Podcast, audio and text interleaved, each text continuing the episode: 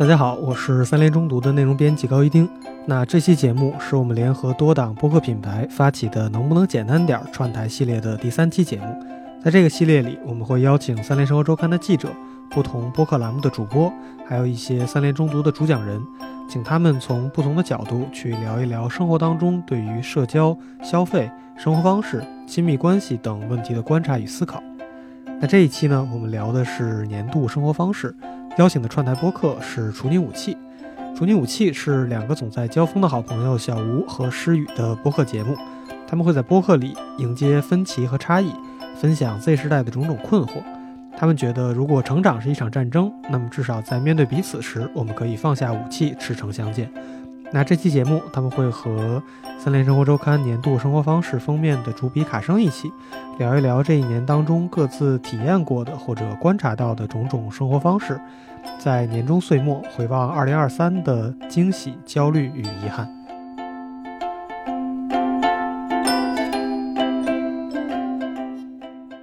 大家好，欢迎来到本期的 Talk 三联，我是三联生活周刊的记者卡生。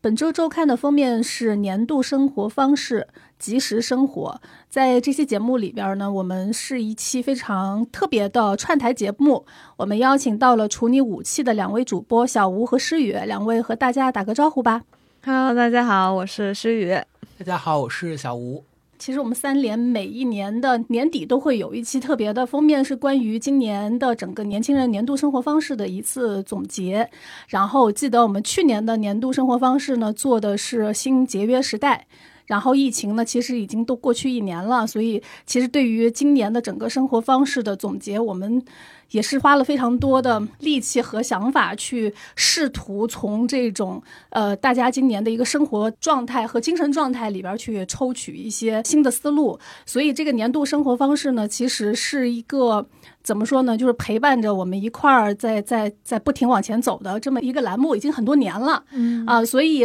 这次邀请到两位来参加我们的串台呢，也想听一听，就是大家二零二三年对于这种即时性生活的一些理解。其实录节目之前也在跟卡申老师聊嘛，我就说这个其实生活特别的精确，也很符合我们今年很多人的感受和生活状态。然后我自己一个理解就是，我会觉得它某种意义上是一种。我觉得是很强的一种对于未来的不确定的背景之下诞生的我们现在的一种生活方式，因为过去三年大家都有经验嘛，就我们的生活可能是某种意义上是被安排，然后其实某种意义上我们也没有那么强烈的主体性，嗯，但是到今年的话，其实是因为呃所谓的放开了之后，其实我们反而面临着更多的选择，但是与此同时。过去的经验又告诉我们说啊，其实没有办法说我们非常确定的知道说，哎，我们接下来下一个月或者下一年我们会发生些什么？对，这些对我们来说都是未知的。然后其实某种意义上，我觉得也是对于未来的一个恐惧，让大家就会觉得，哎，现在我们能够把握的可能只有当下，只有现在。所以，对，就是及时，对，及时行乐嘛。嗯，对，我想到其实去年这个时候，我跟小吴的聊天就聊我们去年的生活，还要展望一下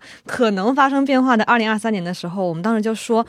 我感觉你已经没办法做任何超过一个月的计划了，没办法规划。以前我们可能说你要做一个三年规划或者五年规划，我以后我的职业路径是怎么样的，我要在哪个城市生活。现在觉得你已经不光是没办法规划三年后的事情，一年后的事情，可能一个月之后的事情都没办法规划了。你能做的就只有说，我现在立刻马上有哪些事我可以稍微做一做的，不再可能说我去想象一个怎么样未来的可能性了。嗯，是的，就这次我其实是和那个李松蔚老师聊了一下，他是心理学的，然后我觉得他有一句话说的特别的好，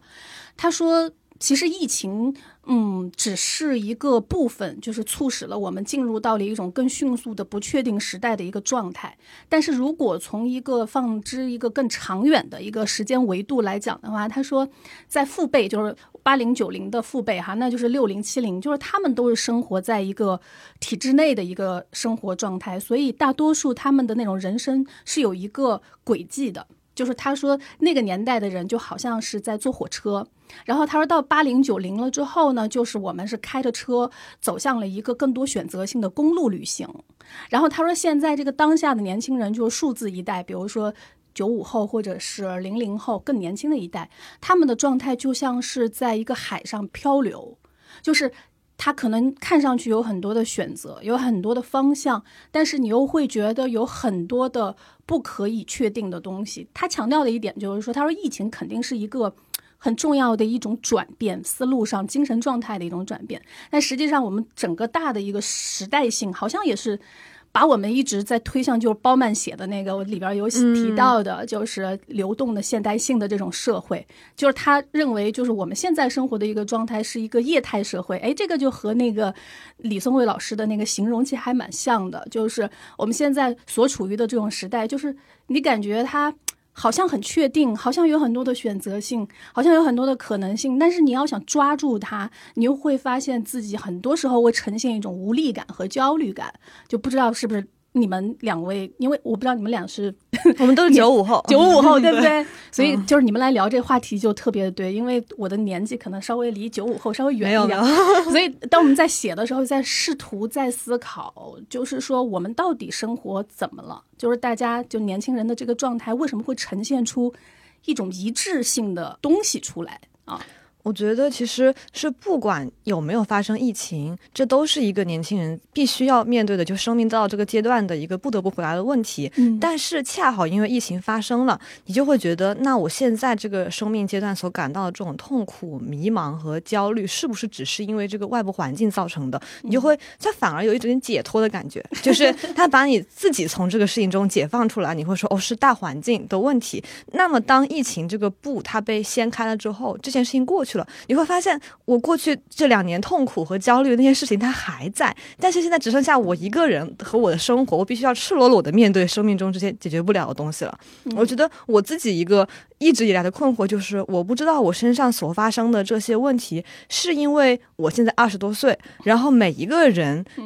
每一个年龄段的人，他们在二十多岁的时候都曾经面对过这样的生命危机，还是因为我现在恰好二十多岁，但我所处的这个时代，二十一世纪二十年代，它就是处在这样的一个转折期或者什么期，我有点分辨不清楚是我自己的问题，还是说是真的这个时代在发生变化。每个人都很困扰，对吧？对对对，我之前还听过一个很有意思的说法，就说一个人他这一生，他对于财富、对于职业、对于生活的态度，很大几率是被他第一份工作。当时所处时代环境决定的，譬如说，可能一些七零后或者八零后，他们在做第一份工作的时候，当时是中国经济就高速发展，然后你就会对未来充满着希望。那可能即便现在在一个相对来说有点下行的时代，那他仍然会相对的对于很多事情保有信心。但可能确实我们这一代很多人在做第一份工作的时候，可能正赶上疫情，他可可能就会觉得，哎，是不是我一辈子就得这么过了？所以即便现在呃我们生活所谓的恢复正轨之后，大家仍然会用一种相对来说比较悲观的态度去看待。未来，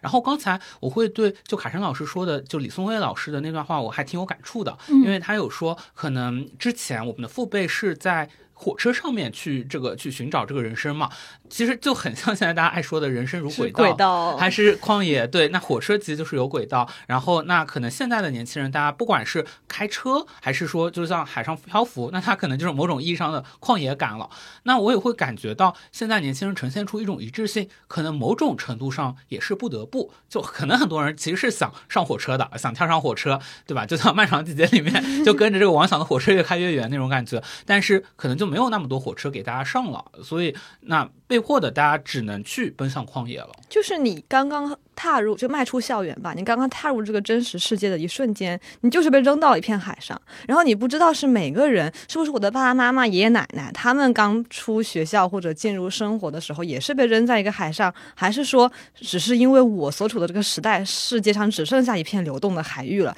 还是说难道是因为我能力不够，别人其实都找到了轨道、火车和陆地，只是我呃好像一失足掉进了一片水域里，你没法判断哪个才是问题所在，只拥有你的海洋。不对，我就只能在里面飘着。对，所以现在就是就是我的采访对象是一个零零后，就是我里边有写一个，就是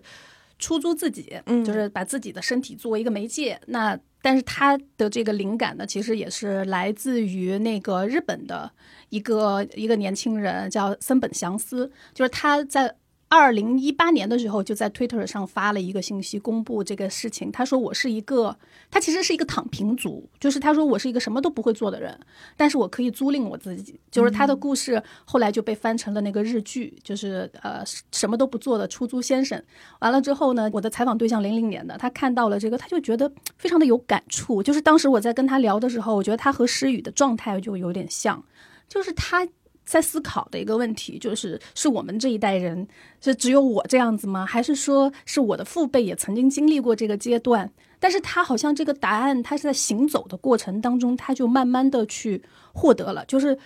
也就是说，即时生活是一个什么概念呢？就是它是一个生活在此时此地此刻的一种感受。刚才小吴说，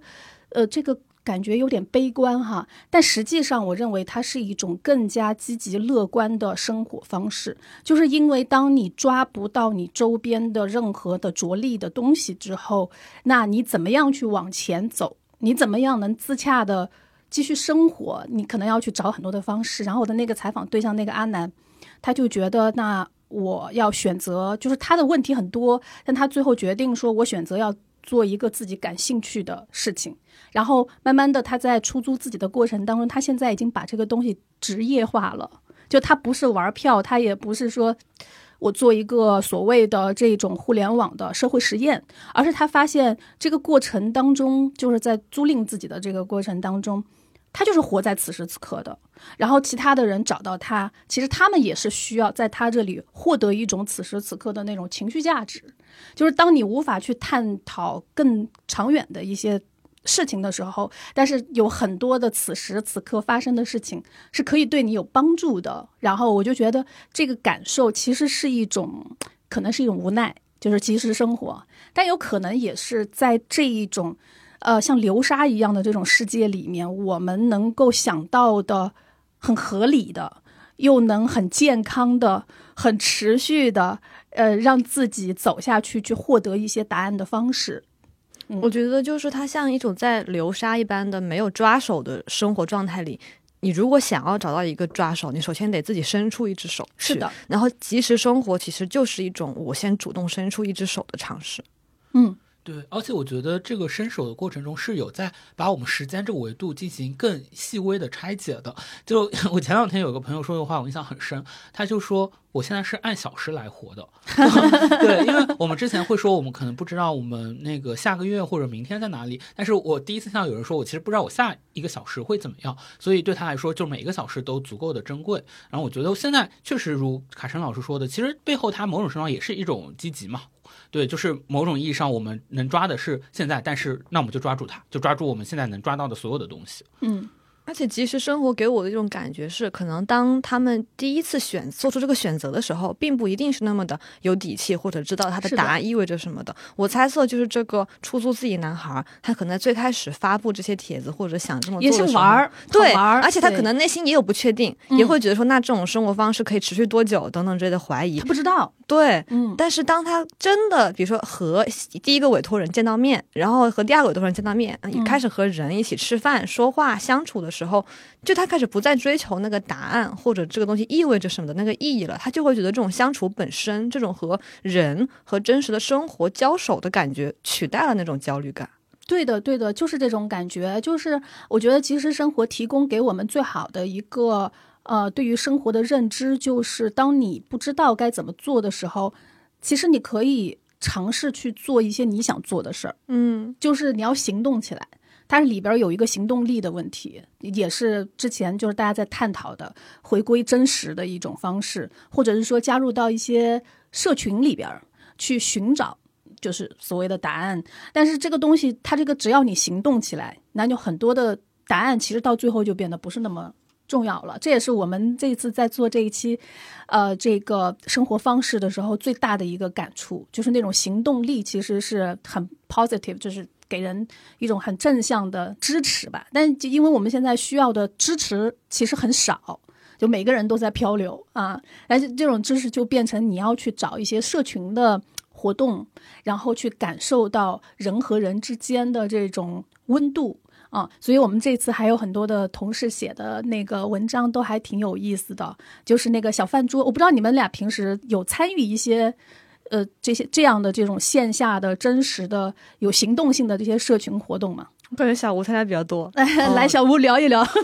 对，我觉得卡申老师刚刚说的，其实其实生活它背后有很强的一个行动力，这个我也是感受挺深的。然后正好前几天我是跟一个小红书的朋友在聊，他就说他们总结今年小红书上的年度生活趋势，他们用的词也是让生活成为一个动词，就它不再是一个名词了。然后我觉得它背后的这种行动力，可能某种意义上，包括今年我们经常聊的，就是报复性叉叉叉，嗯，就为什么是报复性？我觉得就是是某一种过去三年被压抑的能量的。一种累积和叠加，对，其实过去三年我们也有那么强的行动力啊，对，只是对我们没有这样的机会，所以今年大家就尤其的就是有很强的那种对于生活的热望，然后我会觉得它背后其实也是一种对于人的可能自由意志的重新的确认吧。我会觉得可能过去因为我们的生活被安排好了，其实我们某种程度上就不需要去思考这些问题了。但今年我们可能要重新开始思考，哎，到底我是谁？我想成为一个怎样的人？我到底此时此刻我想做什么？对。然后呃，刚刚说到这个社群，对我可能确实也嗯经验比较多，是因为 去年的时候我自己是在。可能就是疫情的尾声的时候，当时去大理做了一个选题，然后大理其实是有很多的所谓的数字游民，然后当时所处的那个环境也是有大量的年轻人，可能他在大城市里面他受不了那样一种嗯出不了家门的生活，然后大家就会想要找一个地方喘口气。然后大理的话，可能一是因为它自然环境特别好，然后第二是它可能也足够的远离中心，所以它某种意义上它。嗯，是相对来说一片可以让大家自由呼吸的一片净土吧？对，然后很多人在那里，其实有一点点像是结成了一个共同体的感觉。嗯，对。然后其实到今年，然后我重新回到大理，我又去那边待了快一个月。对，那其实你就会发现，这就体现了某一种大家的这种行动力，就这种行动力指向的是流动。嗯，就。大家在大理其实可能就换了一批人了，就现在在大理的年轻人可能跟当时就不是一批了，尽管仍然有就是像候鸟一样的年轻人来了又去，然后可能。很多年轻人就会去到一个新的地方，比如说我接下来可能要去清迈，也是因为清迈有很多大量的这样年轻人聚集在那里。但是我觉得无论它是指向于流动还是指向于什么，就很重要的一点是，大家仍然最在意的是人与人之间的连接。就大家为什么是需要社群？我觉得某种意义上，可能大家都都是在找家，对对，然后再找一个我们可以线下的肉身相遇，然后让大家有一种共同体、有一种家的感觉的这样的一个地方。嗯，肉身相遇这个词儿用的不错，真的。我早点跟你聊过，我就可以写到我的即时生活里边去了。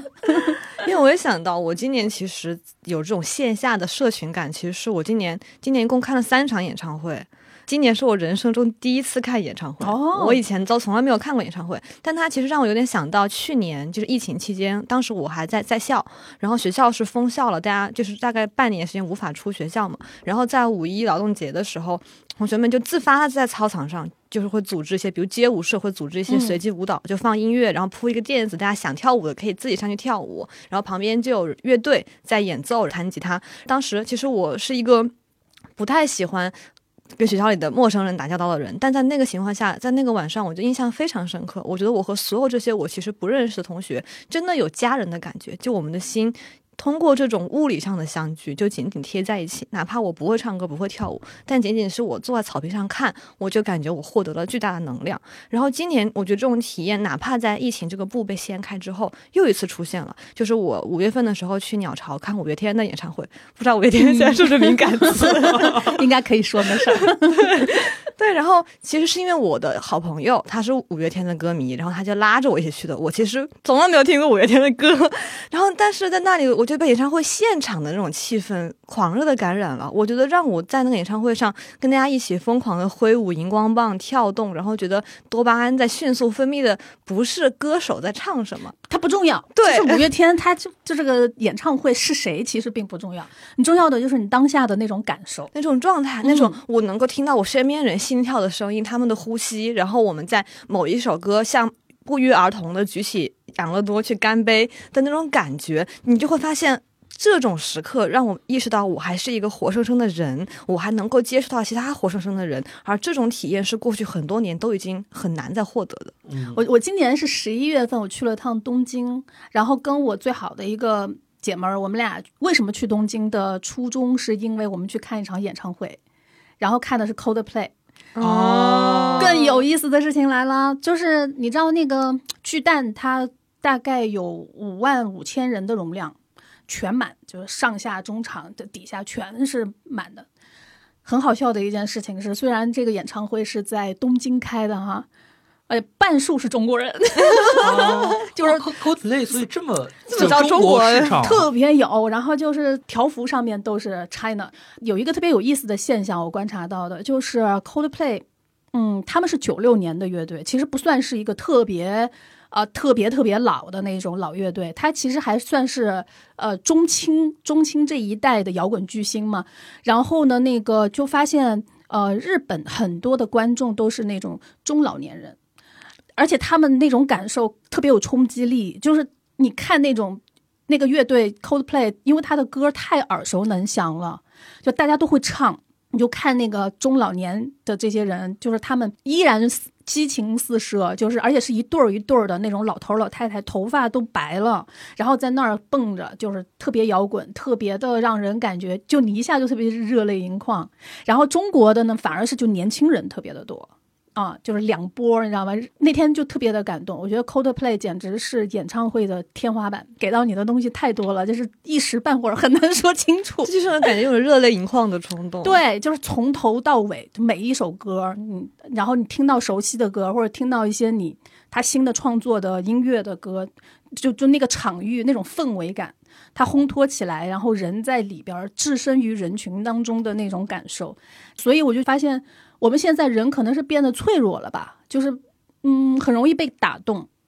又很容易怀旧，嗯，呃，更容易呢被那种集体性的情绪所渲染。这个是我感受到的一个感觉。我有一些东西没写到这个即时生活里边，因为原来有一种说法啊，就是他们怎么定义我们现在这个时代的哈，不是哲学家、社会学家定义的这个呃流动性的液态社会。还有一种说法是我们现在是在一个乌卡时代加一个。叫巴尼时代吧，就是它，它给人的感觉其实和液态社会形容的差不多，但是它是一个经济词汇，经济对于时代的判断啊，它是从经济视角来切入来讲的。它就是说这个时代它有很多的意识性、脆弱性啊，那里边也包含了流逝性和不确定性在里面。就是我们这个大的时代，它就是把人变得特别的。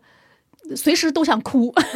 我不知道你们俩有没有这种感觉，就是你你会很容易被呃说白了就是你特特别的需要有一种情绪价值，对和人之间的，嗯，我觉得脆弱这个词扎的特别好，就是我会感觉从这两年过来到现在的我很像一个肚皮朝外的刺猬。就是过去几年，我是一个蜷缩的刺猬，然后无论是主动还是被动的，人和人之间都是用刺面对彼此的。然后，包括刚刚凯生老师说到，就是置身人群这件事，我觉得过去几年，无论是因为疾病的属性，还是因为种种客观主观的原因，其实人们对于置身人群之中是有恐惧的。嗯，然后包括在互联网上也是，你会觉得。你发了一个东西，如果被很多很多人关注，或者一个潜在的会引来很多讨论的可能性，你是害怕的。人开始害怕，就把自己放置在人潮汹涌的地方，去面对他人的注视目光和声音。就我觉得我们内心有一种由种种不确定性和复杂东西包裹起来所带来的害怕。但是到今年，我们又会发现，其实。这种害怕可能只是一种防御机制，或者是一种外在的东西。你拨开它，你去叩问你的内心深处，你真的很渴望，还是把自己放置在人群中？你是必须要和他人相处，渴望呼吸到和别人同样的呼吸，去听到别人的声音的。那么到今年，我觉得是大家所有的这一切累积到了一个点之后，你终于爆发出来了，然后你。不得不冲破那个东西，去迈出那一步，把自己放在人流之中，然后终于哇，像瀑布一样铺天盖地的那种熟悉的气味又向你扑面而来，然后你就会觉得有点委屈。就是过去几年我受了好多苦啊，然后现在我终于又来到了一种新的生活，一种能给我带来温度的生活里。嗯，而且就是我看了一下数据哈，就是今年。咱们整个不论实体经济啊，各种经济可能不是想象中那么好的往下走，但是有一个经济是反向而行在往上走的，就是那种治愈性经济，对吧？就是为什么你看刚才诗雨讲到说，呃，无论是脆弱也好，或者是说你重新感受到人群也好，我我们提到的情绪价值也罢，但他很多时候他在讲的就是情绪的。这个东西到最后，实际上我认为它是反观自我的一种最好的方式。你今年你会发现说，身边的人聊天，为什么上来就喜欢聊 I 人，喜欢聊 E 人？你们会发现说，心理学或者说人格分析，呃，为什么现在那么火爆？就是因为，嗯，好像大家在就是不确定的大环境下面，当你在外面。获得不了任何的那种着力点的时候，你会把你的目光投向内在，就是你更关注的是自我了，你更关注的是你的内在需要成长成为什么样的一个状态，所以我们才会不停。你肯定无法拒绝，就是在任何一场聚会里面都会提到 I 人和 E 人的这个话题，就是对于自我的剖析、自我的认知、自我的了解，就变得。异常的火爆，然后那个治愈经济还有一个特别有趣的，其实我们当时，呃，没时间写到这个即时生活里边独立成为一个文章。嗯，不知道两位听过没有？就是今年的时候有一个很火的现象，就是呃，年轻人到公园去逛，喜欢报数，就是报数疗法啊，对吧？然后我一想起来，我觉得这个这个情境就很搞笑，老人在撞 树，年轻人在报数。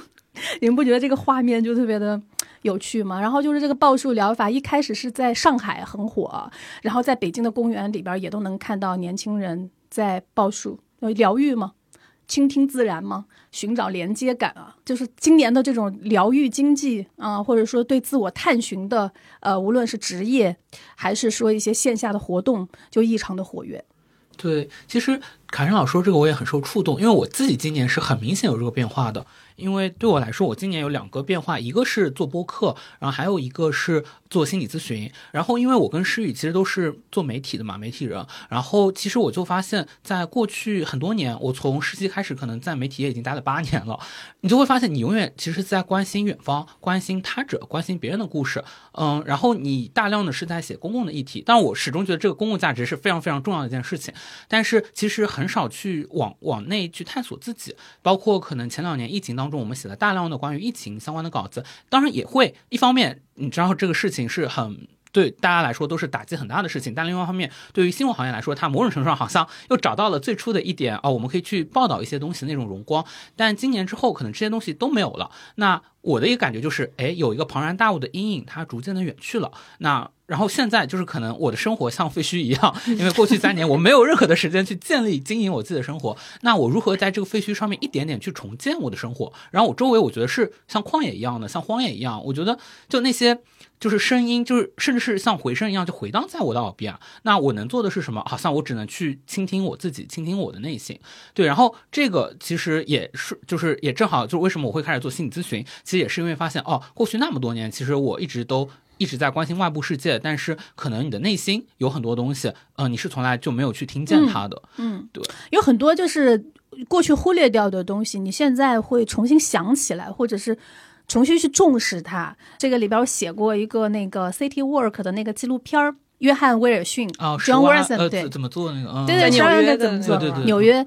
哎呀，我觉得我当时看的时候。就是我可以一口气，就是一晚上就把一季就看完啊，每天就可以在那刷，坐在那儿看，就是那种 city work 的那种过程。你想，他第一集探讨的是怎么样去攀谈，就是和城市里边的陌生人去攀谈，怎么在市中心找到公共厕所，然后怎么看待城市里边的这些脚手架，就是你会发现他的所有的选题，就是他探讨的那个东西。都非常非常的小，嗯啊，甚至于每一天，就是他引所引起的那种共鸣效应，是因为这些事件它是能够穿越国界，然后每一个人生活里边能够发发生的。然后有一集我最喜欢的有一集，他是在讲说我们人类为什么喜欢，就是有一种东西，我们父母辈也有啊，美国也有。只是不一样的是什么？我们中国的这个事情是什么呢？就是你还记不记得我们爸妈喜欢给所有的沙发呀、电视机啊，所有的东西带套？嗯，对，织那个东西给它带上。哎，美国也有，美国还有专门这样的工厂，它是做什么的呢？它是用塑料，嗯，就是你把你的沙发拿过去，他会给你定制一个套儿，但他们那个套儿呢，他们不是棉的，它是塑料的。所以这个约翰威尔逊呢，他就进入到那些，他就在想说，什么样的人买了一个新的沙发，完了之后呢，还要给他用一个套塑料套套起来，然后这个家庭用这个塑料套的这个沙发座可以用二十年。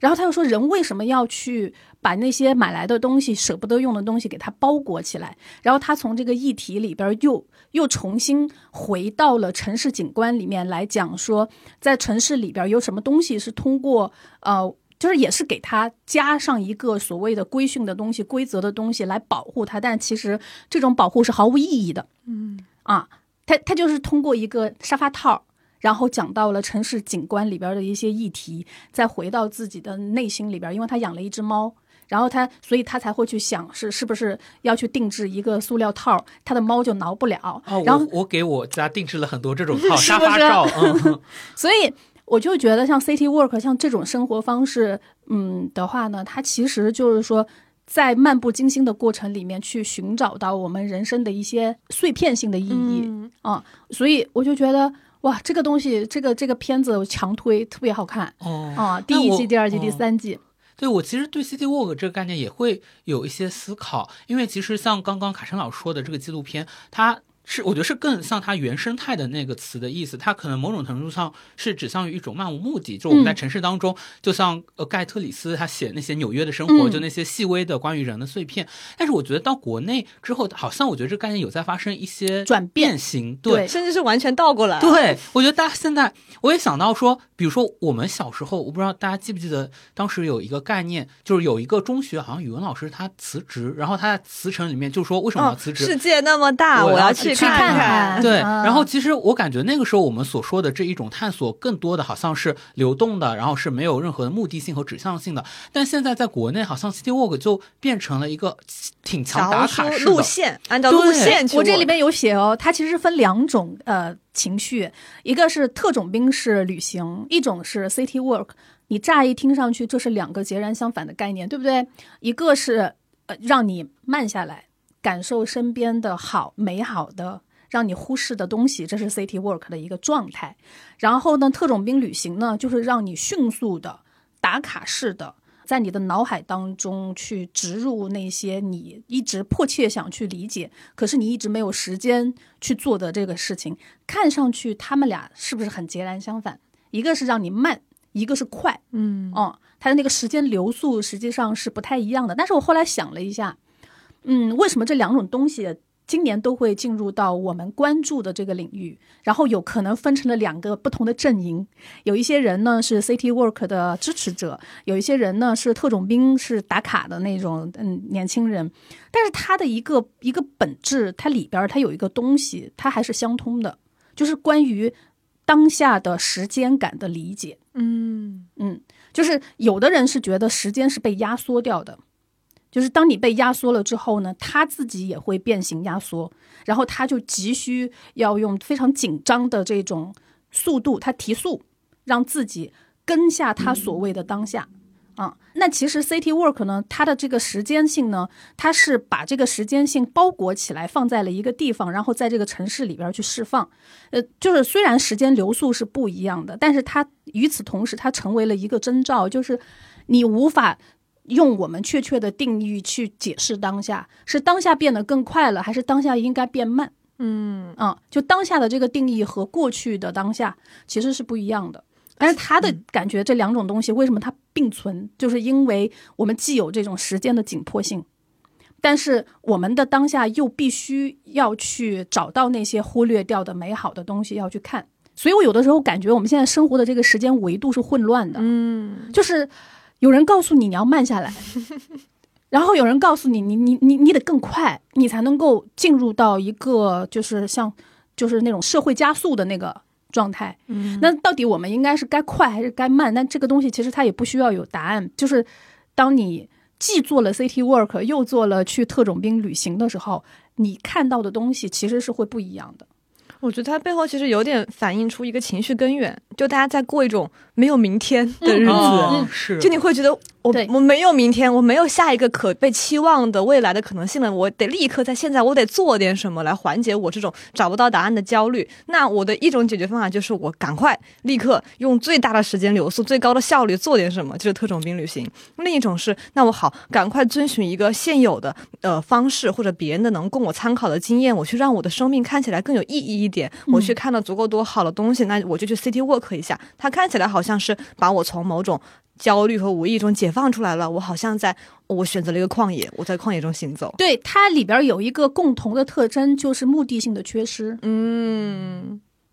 你你看特种兵，他是很有目的的，对吧？但他的这个目的实际上是短期目标，就是我在呃什么青春什么不辜负我啊，我必须三天三天两个城这样走下来。你看上去他是很有目标的，去追寻要打卡的那个图景，对吧？但实际上他的这个目标，如果你放长一点，那它的意义是什么呢？它其实也是没有没有任何意义的，也许对，就我为什么非得看完三山五岳？为什么？对，其实也没有为什么。对，感觉这个目的就是被刑诉的，就是不知道是谁告诉你你得有这个目的，那我就去遵循这个目的。是为了在我的墓碑上写，这个人生前看过三三山五岳岳，，而且是五天打卡五座城，好吗？对，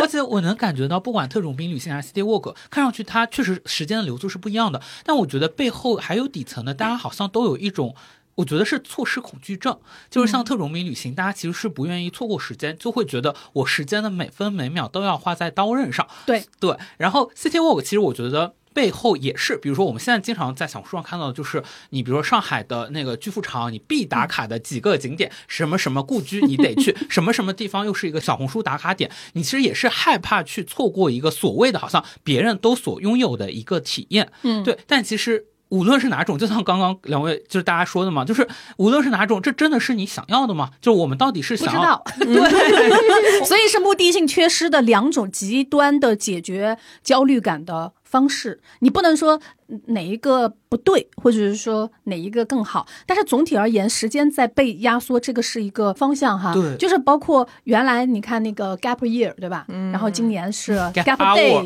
gap hour、gap Gap night、second gap second，真的就是一瞬间，你要用这一瞬间去干嘛的那种紧迫性就来了。就原来的时间可能是很很很长的，然后呢，你你你可以要选择慢下来的生活，就那个是过去的什么那那句话叫什么来着？什么从前慢吗？从前慢的那种、哦啊。但是现在的这个活在当下，好像意思变了啊，就它就变得。所有东西它只是就是转瞬即逝的，嗯我们时间被压缩了，但是呢，呃，我们的这种停顿，年轻人的这种停顿，他没有办法持续太长的时间。你没有 gap year 去做梦，也没有 gap year 去真正的去做一个可能你想要做的义工啊，这样类似的事情，那就变成 gap day 喽。嗯嗯，你就上夜校，对吧？你去学习一种技能，你就 gap night。然后 gap day 的话，你就是周末的时候约约两个朋友，可能去山上的某个咖啡馆去打个卡。他所以打卡这件事情，有的时候我一开始不喜欢这个词儿，我觉得，但是这不就是我们过去我们嘲笑父母辈的旅行方式？你就是走马观花，你真的来过这个地方吗？你来过，那你来过，你的证明是什么？你有一张照片儿，哎，然后在这个地标上，然后哎，这个拿着丝巾，哎，打个卡。哦 对我原来对打卡这个词真的是不太觉得它好，但现在我觉得也未尝不可。这种打卡就是年轻人给自己按下一个暂停键。嗯就是我今天为什么要跟我我们要去一个山上？那大家都说这个咖啡馆好，是个必打卡的地方。我们为什么要一块儿来这个地方打个卡呢？它其实就是它最花费最低，然后时效性最高，让你最有满足感的一次暂停。对，而且这个暂停虽然它看上去其实这个时间是变慢的，大家会觉得我是相对来说以一种松弛的方式去度过这个下午，但是我觉得背后是因为大家都知道它有 deadline，就知道有一天你总要回到正常流速的生活。我有这个感觉是前段时间我是去宁波参加一个播客的活动，然后我觉得它本身主办方搞了一个特别有意思的一个环节，就是因为它是在一个岛上，然后这个岛旁边呢是有一个很小很小的孤岛，然后你需要船夫划着皮划艇把你送过去，然后他就会每隔三个小时就会送一个人上去，然后然后会进行荒岛阅读、哦孤孤岛阅读。对，然后你这个岛上就你一个人，然后你可以在上面选择看完一本书。然后我觉得这个活动本身很好玩，但是我会觉得很多人愿意去参加这个活动，背后就是因为你知道它是三小时，就三小时之后还是会有那个船夫划着皮划艇把你送回大陆。嗯，对，然后这个三小时，你又觉得哦，我拥有了一种就是超凡的大家并不拥有的体验体验，嗯对，但是 gap 了三个 hour，我对时间有一个另外的感觉，就是我觉得大家是花费了很多很多时间来绝望的寻找无无数种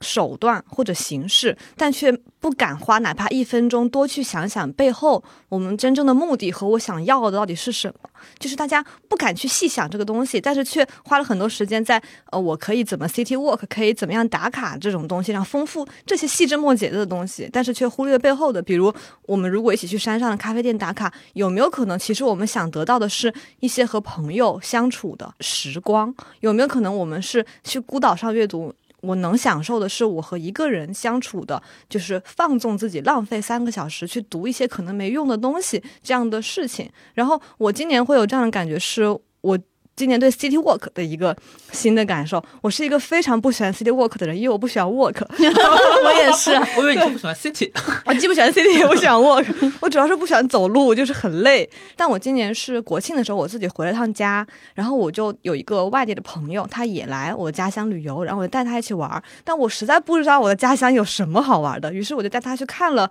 我的小学、初中、高中，然后去看了，因为我家在武汉，然后长江穿过嘛，我就带他去江边，就静静的看着嗯江水。我说，因为我青春期的时候，我每次很难过，我就会觉得看到江水会给我带来很多平静，然后就跟他讲过去这些故事。然后我其实没有任何规划，我不知道武汉有哪些好玩的东西，我们就这样按照我的成长轨迹走了一下。最后他就跟我说说，嗯，今天这个 city walk 不错。然后我就说，哦，原来这是一个 city walk 呀！我就发现，当你不是以 city walk 为手段形式的时候，如果你只是想追求的是和你的朋友在你过去成长的地方相处，你们一起度过一段温暖的、珍惜的时光。那么，当这个目的实现的时候，好像就是你们一起走过一段路，就已经变得很可爱了。嗯，是，嗯，我有一个另外一个想法，在你的这个在诗语的这个想法上再延伸一下，呃，就是你刚才在讲，就是说我们要不要去思考背后是什么？比如说，你为什么要 gap day？你为什么要 city work？那除了说表面上去做的这些事儿之外，你真正获得的东西是什么呢？但是有的时候我在想，会不会，嗯、也不用问太多，嗯因为我发现一个很有趣的现象，就是你们发现没有？就是现在的年轻人越，我们每一年都会遇到很多很多的新的词汇。嗯就是刚才我们讲的这些所谓的 city work、gap day，所有这些，包括特种兵式旅行，它都是一个概念。这个概念是被深造出来的。然后呢，我们发现就是说，为什么就有那么多梗词在当下是就是是新的，是被人给创造出来的，就是因为还是我们需要有有一些人来定义这个意义。嗯就是你拿着这个别人定义的这个意义，你不一定呃，他定义你不一定认同，嗯，但是你按照他的这个思路去做一下呢，不会出错。你不会出错，而且你会延伸出来自己的另外一些想法。嗯他只是给你提供了一个生活方式的样板间，那这个样板间你你搬进去之后，你是可以改的，你可以在这件事情的后面再给它增加内容，比如说你把那个沙发换了。然后你给他再把那个地板也换了，嗯，就是我觉得，但是这个概念，我我觉得有趣的一件事情是跟两位分享一下。我那天看了一个什么生活词典，就是年轻人的造梗能力非常的强，说 gap gap day 是什么呢？就是旷工一天叫 gap day，然后这个 c city work 是什么呢？就是街溜子。所以其实我们现在提到的这些生活方式，它不是今天才存在的，但是它是被今天赋予了新的意义的。嗯。它被赋予意义的过程，实际上就是我们每一个人内心里边的一些需求，被那些造梗的人，或者是说媒体啊，或者怎么样看到了，所以他呢，用一个新的瓶子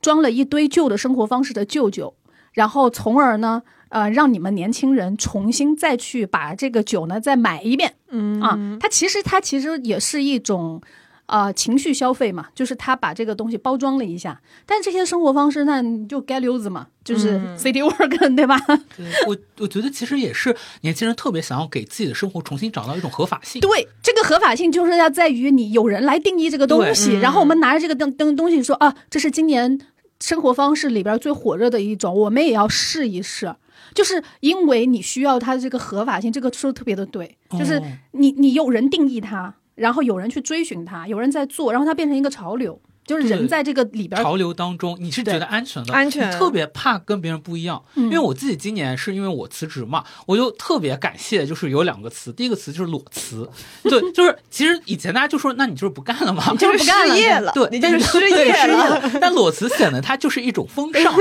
你在小红书上，你只要带裸辞的 tag，你就能收获很多的点赞是一个。生活方式，对，然后第二个生活方式就是数字游民，因为我就是也是裸辞之后，我就觉得你看你你你选择的这个生活轨迹，它是有人给你定义好，它有一个群体是这样，对。他有一个有一个群体，就是辞了职之后，完了之后到处去乱晃，然后但是与此同时还有收入。对，然后呢，别人现在问我在干什么，我就可以理直气壮我说我在做数字游民，我在旅居呢。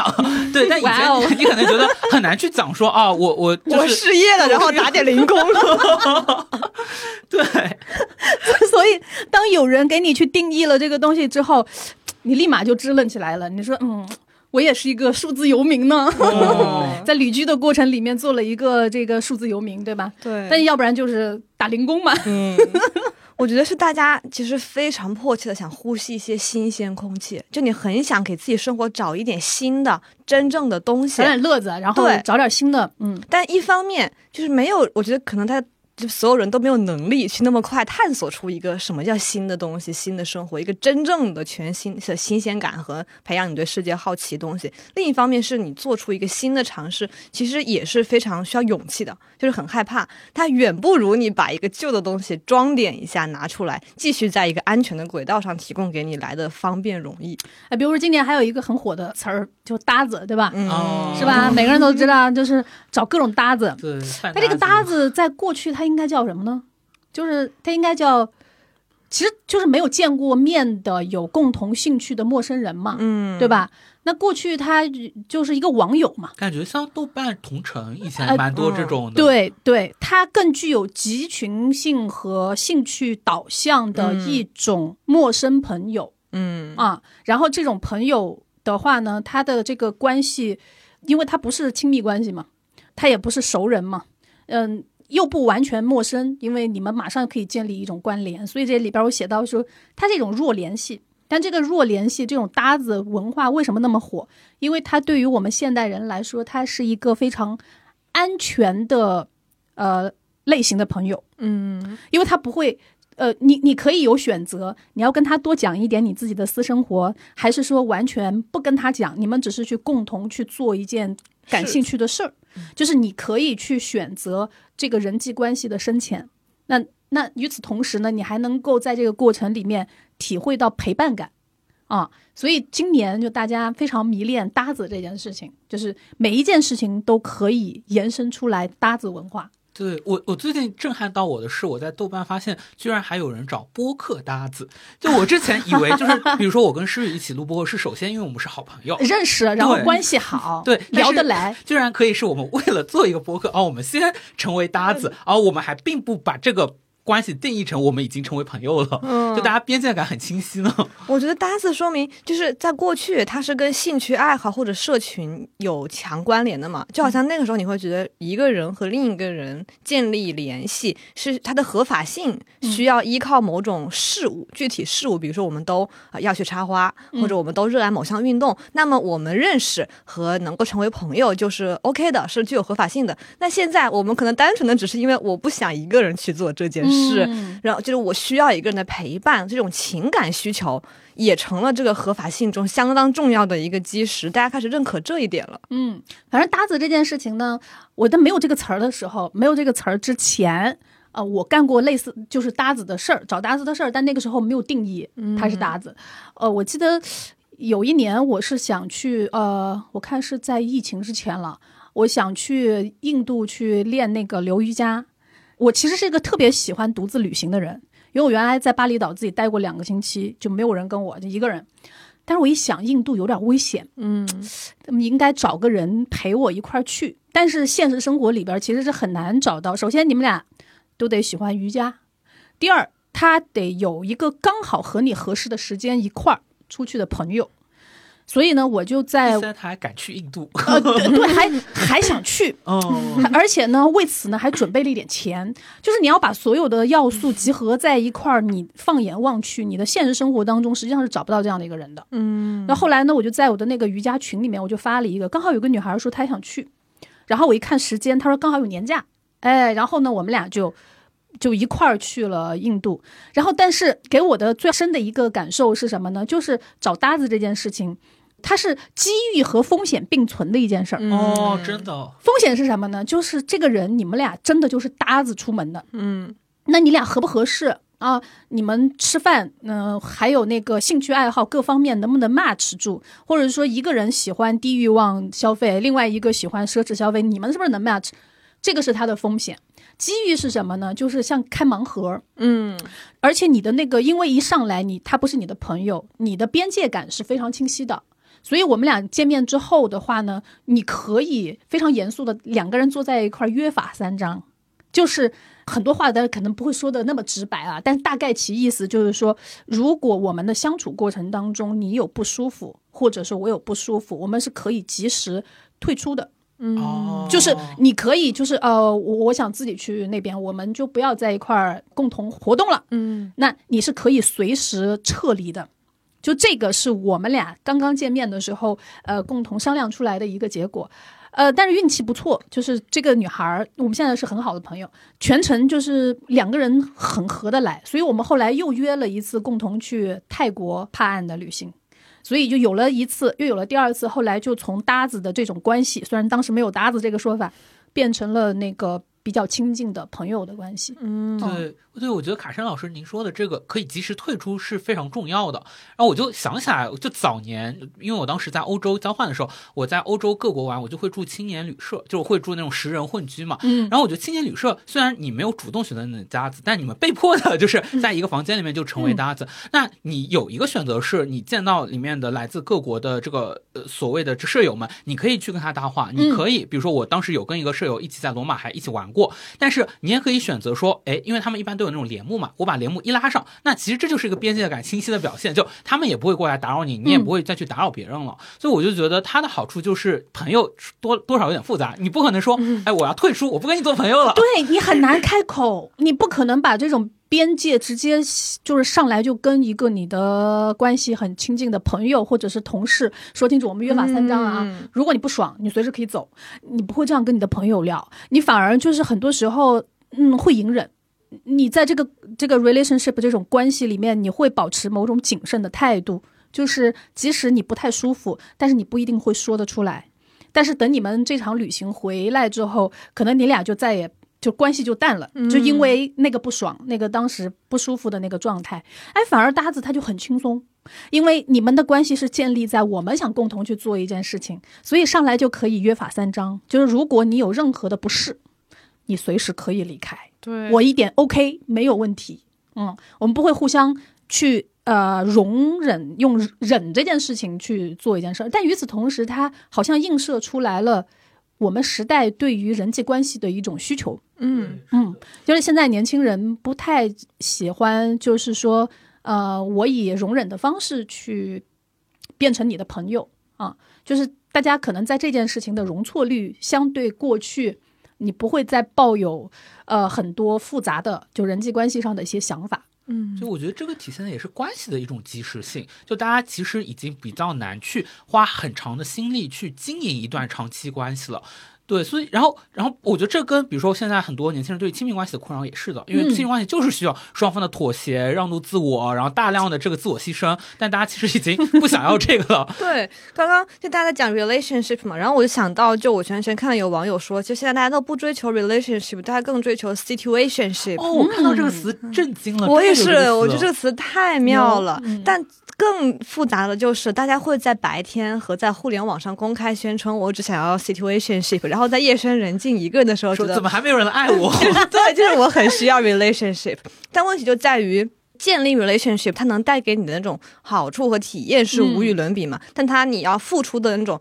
自我暴露，还有走出迈出主动那一步的风险，也是远超 situationship 中你要承担的嘛？situation 它帮你画画出了那个边界感，你是安全的，那么你可能获得的那种人与人的体验，你就会相对打折扣。但我觉得现在最大的问题就是人和人，就是你哪怕你渴望被爱。渴望被信任，渴望肌肤相亲，但是没有人再敢主动做那个打开齿轮第一步、迈出第一步，把自己置于悬崖悬空前那一秒的那个人了。嗯，所以这个社会就是我们那天还在开玩笑呢，我们同事之间在开玩笑，因为我每年都要做一个爱情刊嘛。然后有一个男生就说，就我们那个同事就提出来说，嗯，可以写一篇文章来讲述为什么现在的男孩已经不追女孩了。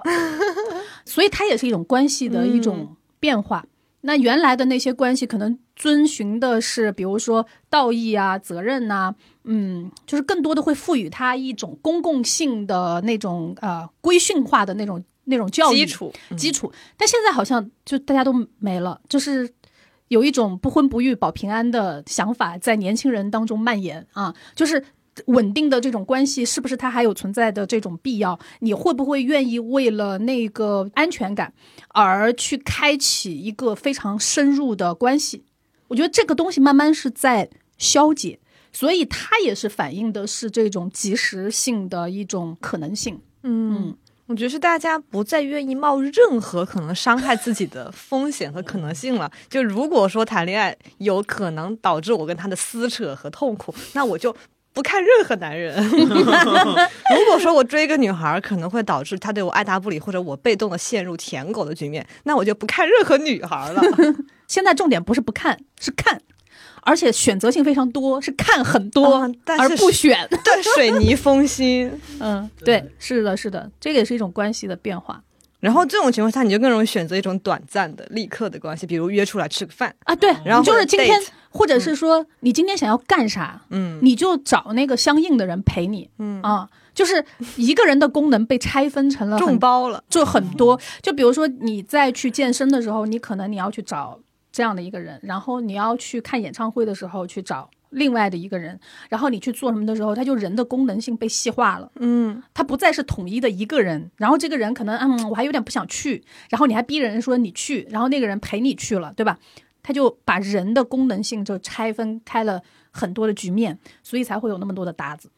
我感觉，如果说以前或者说一种古典式的人对于自己应该过什么样生活的理解是，人应该过一种追求幸福。或者快乐或者价值感的生活的稳定的，对我觉得现在好像变成了我们要追求一种让自己最大程度上不受伤害，或者让自己最大程度上获得安全的生活。是的。哪怕它意味着你永远不可能获得那种至高的善或者幸福或者快乐，但不重要，没有什么不重要，比自我保存更重要。重要是 一种复杂性，什么创伤应激障碍。重要的是此时此刻，嗯，就是以后我或者我能不能在未来成为什么样的人都不重要了，我就在当下我活好就行了。嗯，是。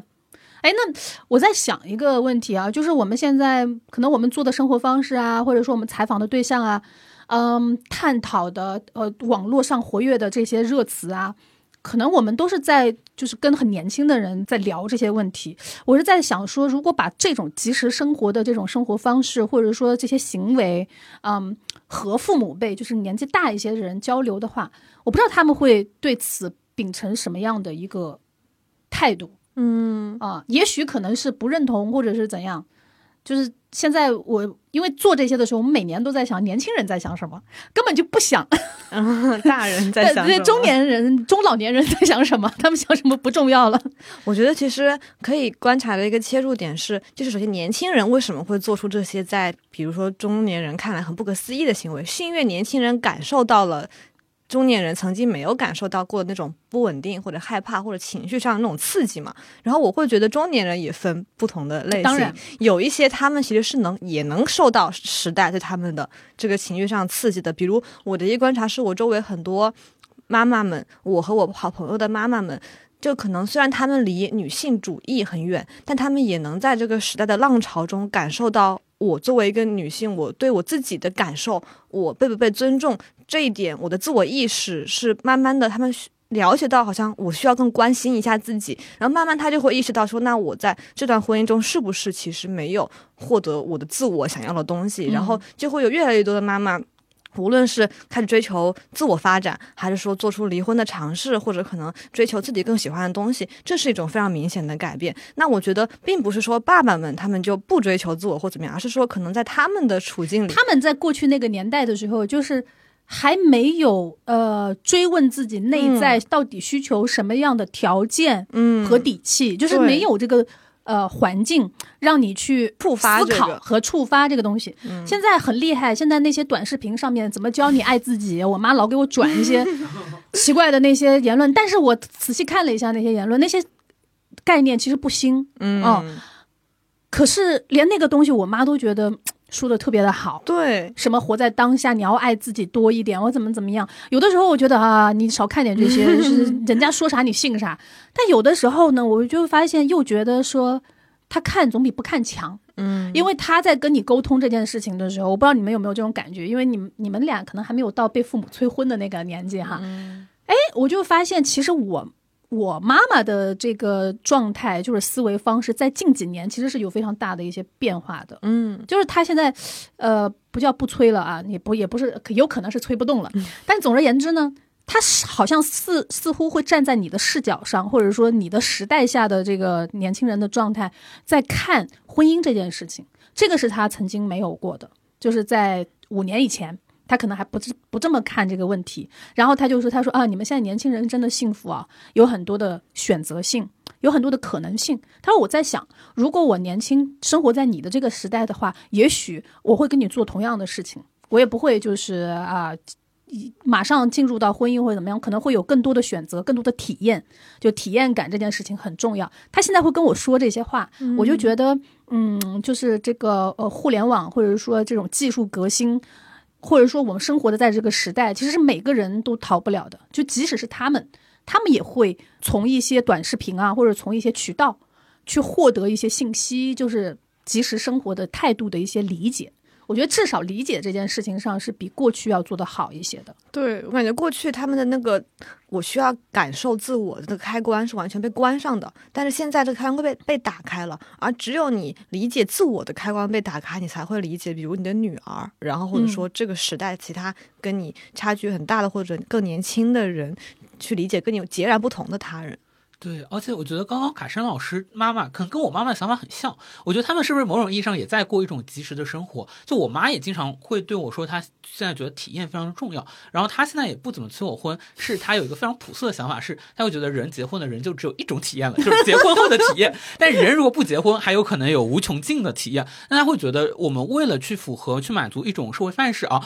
去丧失那剩下的这九千九百九十九种体验，那她觉得是非常可惜的事情。嗯，对，就现在他们还已经被进入到了一个也是在重新定位和思考的一个过程，只不过说。嗯，他们和我们的不同是在于什么呢？就是当他们重新定位和思考，但是对于他们的人生来说，他已经不可能重新嗯完全翻开重新来过了。嗯但是他会对他的下一辈年轻人的话呢的生活的选择，其实有一些新的理解。嗯我觉得这个好像就够了。嗯。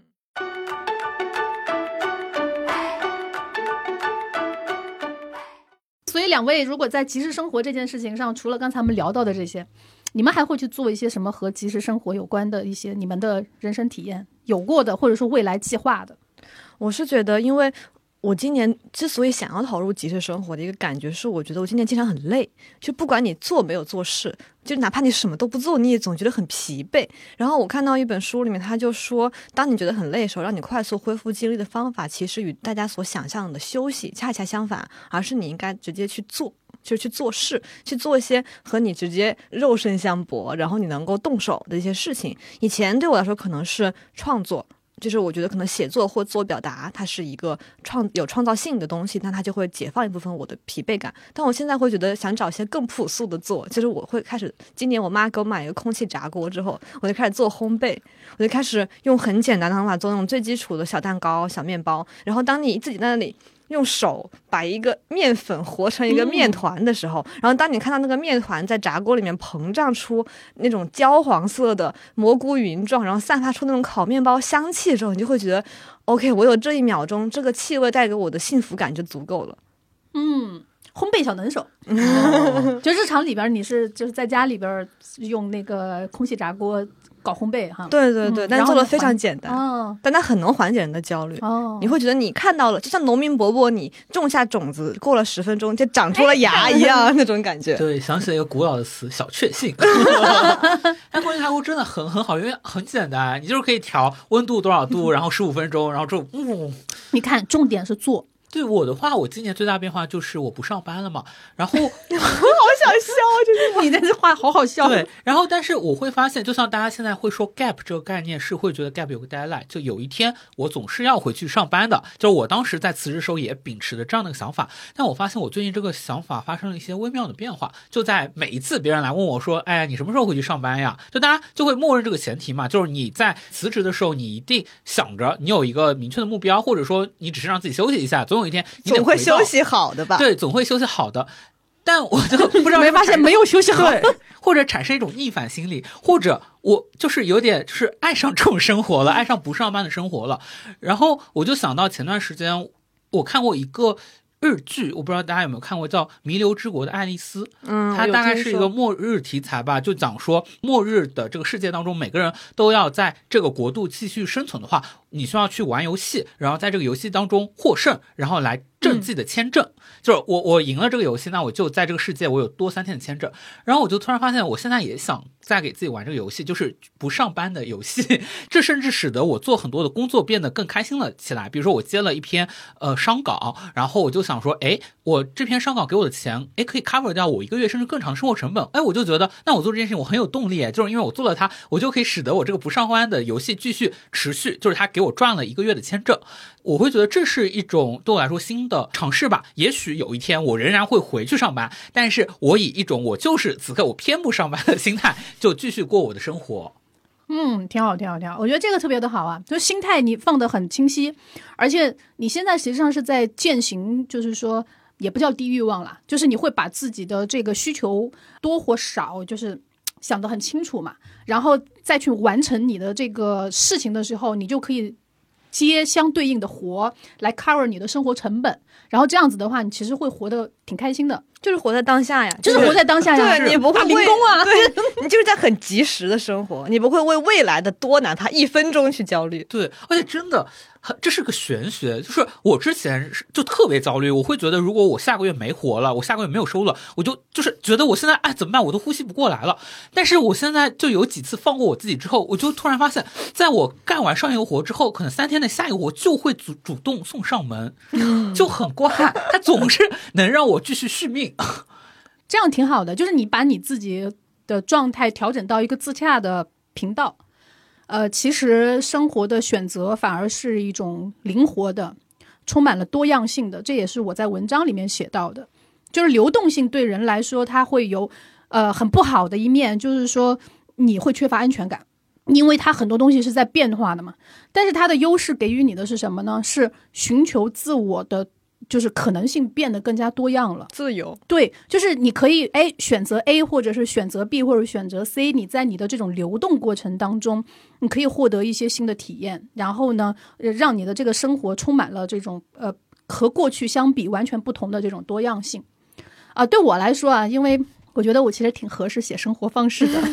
因为我一直 博主，我我一直是一个生活方式的践行者，但有的时候我认为，我为什么要追求那么多新奇的体验？背后的这个逻辑是在于，我不太清楚什么样的人生的状态是我一直会去追求的。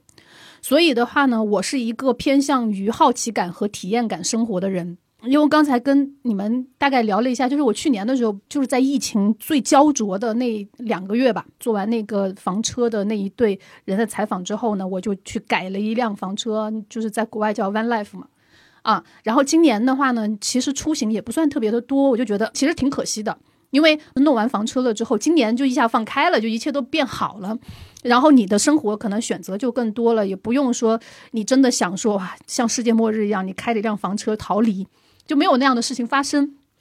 但使用的频率就没有那么高，所以我就给自己做了一个明年的计划是，比如说今年过年，我就打算把房车直接开回我家，就开回云南，哇，从北京开开云南回云南，两千六百公里。然后我的计划是，房车呢就停在，就是带我妈过年的时候带她去大理逛一圈儿啊。然后呢，我就把房车放在云南，然后我人呢飞回北京工作干活儿。呃，可能一个月，或者是我只要有自己的这个休息时间，因为我们工作相对来讲比较自由，需要你自律去规划自己的工作。你工作完成了的话，其实你在不在北京是无所谓的。那我有这个一个短暂时间，比如说七天啊，我计划好了我的时间，我可能我就乘飞机飞回云南，然后寻找我的下一个目的地。比如说，我现在的思路是想往四川方向走，然后我就把房车呢从云南开到四川，开到四川。那这个七天呢，我度过的是一个嗯什么样的生活呢？就是你在房车上吃住行，然后旅行的一个状态，然后同时可以写稿，对吧？然后呢，到了四川之后，哎，可能这个短暂的这个旅行结束之后呢，房车就在那儿待着了，我人就回了北京，然后再等到我有时间，本来再下一个月啊，我又有有攒攒出七天的时间来，我再飞回四川，接着继续我的碎片化旅行。这是我明年的一个计划，就是看说能不能用我的碎片化时间进行，就至少三到五个省份的这样的一个旅行。哦，听起来很像，就是卡生老师在过一种即时生活，然后让卡车代替你过一种固定的生活，就是车被停在那里。它车停在哪？因为你可以，其实是这样的。我想过一些非常细节的问题啊，比如说你的车停在哪儿是安全的，那对吧？这个问题就很重要。那你肯定会寻找那个机场附近，一般都会有那种停车场。然后你可以跟他谈一个打包价，比如说这个月我的车就停这儿，大概多少钱？他越是那种边缘的省份，它不会贵的，可能两三百块钱，这相比北京的停车费来讲，肯定会便宜很多。然后这样子的话，你就可以把车停在机场附近的某一个停车场，有专人看管，然后你就飞回来，然后到了时间，你再从那个地方出发，再往你的下一个方向去行进，然后到了那儿再找一个飞机场附近的停车场停在那儿，然后你这个人再飞飞回来。就是你比车自由很多，车在替你坐牢。对，那他也在旅行了，嗯对吧？对他他，我现在是这样的一个想法，就是有一天晚上，我就突然想到，就不能因为车在北方限制太多了，而且房车旅行其实是这样的，你比如说我从北京开到云南两千六百公里，其实不难，我一天五百公里的话，我走个五天怎么就到了，对吧？但问题是你玩完了之后，你要把房车再开回北京，这个事情就非常的复杂。比如说我们的假期只有十四天，嗯啊，我花五天在路上，花七天在玩，那我怎么还有时间把它开回来？而且会很辛苦，嗯，就没有必要走这种折返路。那不如让房车就放在一个我下一个旅行点的起点，然后再从这个地方走下一程啊。所以这个是我给明年的一个小小的哦，小计划。我觉得听起来很激动人心。而且我觉得卡山老师这个碎片化旅行这个概念有在给我一些茅塞顿开，就是因为我自从辞职之后，我发现我的生活状态是我会去一个地方过一段时间，就像旅居一样，比如说我去大理，呃，住了二十多天，然后我接下来要去清迈待二十天，嗯、但是很多人就会问我说，那你为什么不彻底变成一个数字游民？就是就像很多人是真正的居无定所，然后家就是四海为家，但我就意识到我其实是需要一种生活秩序的，我可能仍然需要有一个家，就是那个家里面是完全由我自己来呃改造的，有我的书架，有我的沙发，有我的猫，嗯、但与此同时，我可能也想让自己哎经常出去喘口气，嗯，我就觉得我可以就是偷用一下您的概念，对。我就是碎片化旅居，对，它是这个概念跟流动性有非常大的关系。就是说，我们现在你做数字游民哈，它是一种身份的流动，你并没有固定说你一定要做什么，然后在某一个城市你是可以移动的。就移动感给我们提供的这种便利，实际上是非常好的。就过去你的选择就是不可能嘛，你就只能在一个地方扎根，然后在一个地方生长，然后最多就是你每一年拿出一个月分两次的时间年假什么的，然后到外面去旅行。但大部分的时间你都是扎根在一个城市的。但是我觉得现在就是交通的这种便利性啊，各方面，它就给你提供了这种碎片化使用时间的方法。所以我这种碎片化使用方时间的方法，我就一直就是在做的也都是这些事情。就比如说我今年在做的一件事，今年我去了三趟景德镇。但但是其最后一趟是采访这个出租男孩儿啊，嗯 就是刚刚去回来。但是我今年去了两趟景德镇的话呢，它是我开始做陶艺是在两年前、三年前，然后每一年去学一个新的陶艺的一个新的方向的技能。啊，今年学的是那个化妆土的调配，然后年底是去学做制壶，对，然后嗯我明年呢，就是五月份也也已经计划好了去景德镇，因为我现在我在我家就除了工作之外，我在家里其实我家就是一个陶艺工作室，哇就在家里可以烧窑的那种。这么厉害，对，所以它也是什么呢？就是也是我碎片化的一个规划，就是在工作之外，这种生活给我提供的，它就像我的休息，像我的那个 gap day 的那种休息方式，呃，反而其实对工作来讲，它是有动力作用的。就是你在工作的时候，你就好好工作，然后你在使用你的碎片时间去做那些你自己喜欢的事情，然后你就会觉得生活被填充的非常的满。对，嗯而且其实是在自己的工作之外，你找到另一个锚点。对，对，因为我以前、像我们这份工作，其实也经常跑嘛，就是到处出差。但我就意识到，比如说我第一次去大理，我就是去采访，然后第二次去，我就是去生活，感受还是挺不一样的。嗯就你第一次，你完全围绕着你的，因为你的价值感全部放在工作上面，对所以你就觉得，哎，我没有采到东西，我好焦虑啊！我每天根本不会想要欣赏什么大理的美好的什么苍山洱海。但我这一次去，我可能更多就是以生活的想法，但是可能与此同时，也对我有很多创作上的灵感。就我觉得这个反而它里面是一个您说的相辅相成或者相互成就的关系。是的，所以它就是工作肯定不会影响，就是它反而是你工作的一个驱动力的内驱性的那一种东西，它可以支撑着你说，呃，好的，我要开始一段时间呃很辛苦的工作，但是你知道你有 deadline。你知道这个工作做完了之后，你会有一段时间是去沉浸在自我的世界里面，那你反而你在工作的时候，你的状态会比较好，而不是说每一天拖着非常疲惫的生活在应付工作。就是我反而会觉得这种及时性的生活给我的这个反馈是很强烈的。嗯就我一直其实也也是在这么做，你就反而会很舒服。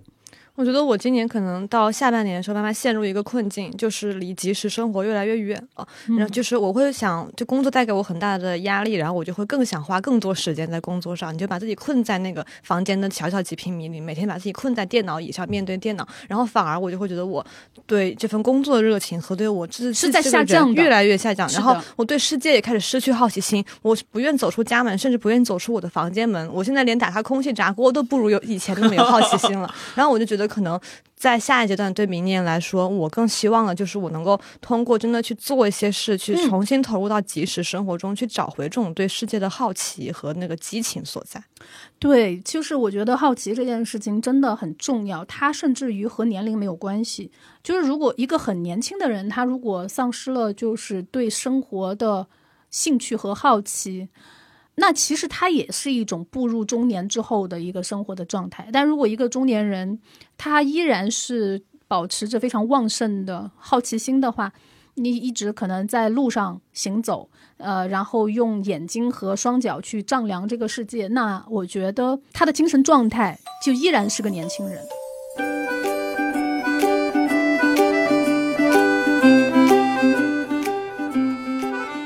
好的，那本期节目就到这里了。感兴趣的朋友们呢，可以去订阅本期杂志的纸刊和我们的数字刊，以及处理武器的播客节目。同时，也欢迎大家在节目留言区分享你的年度生活方式。我会在 Talk 三联和处理武器的评论区分别抽取两位听友赠送三联数字刊的月卡。串台活动也会在 Talk 三联里持续更新。谢谢收听，我们下期再见。也再次感谢 Talk 三联对我们的邀请，感谢卡山老师。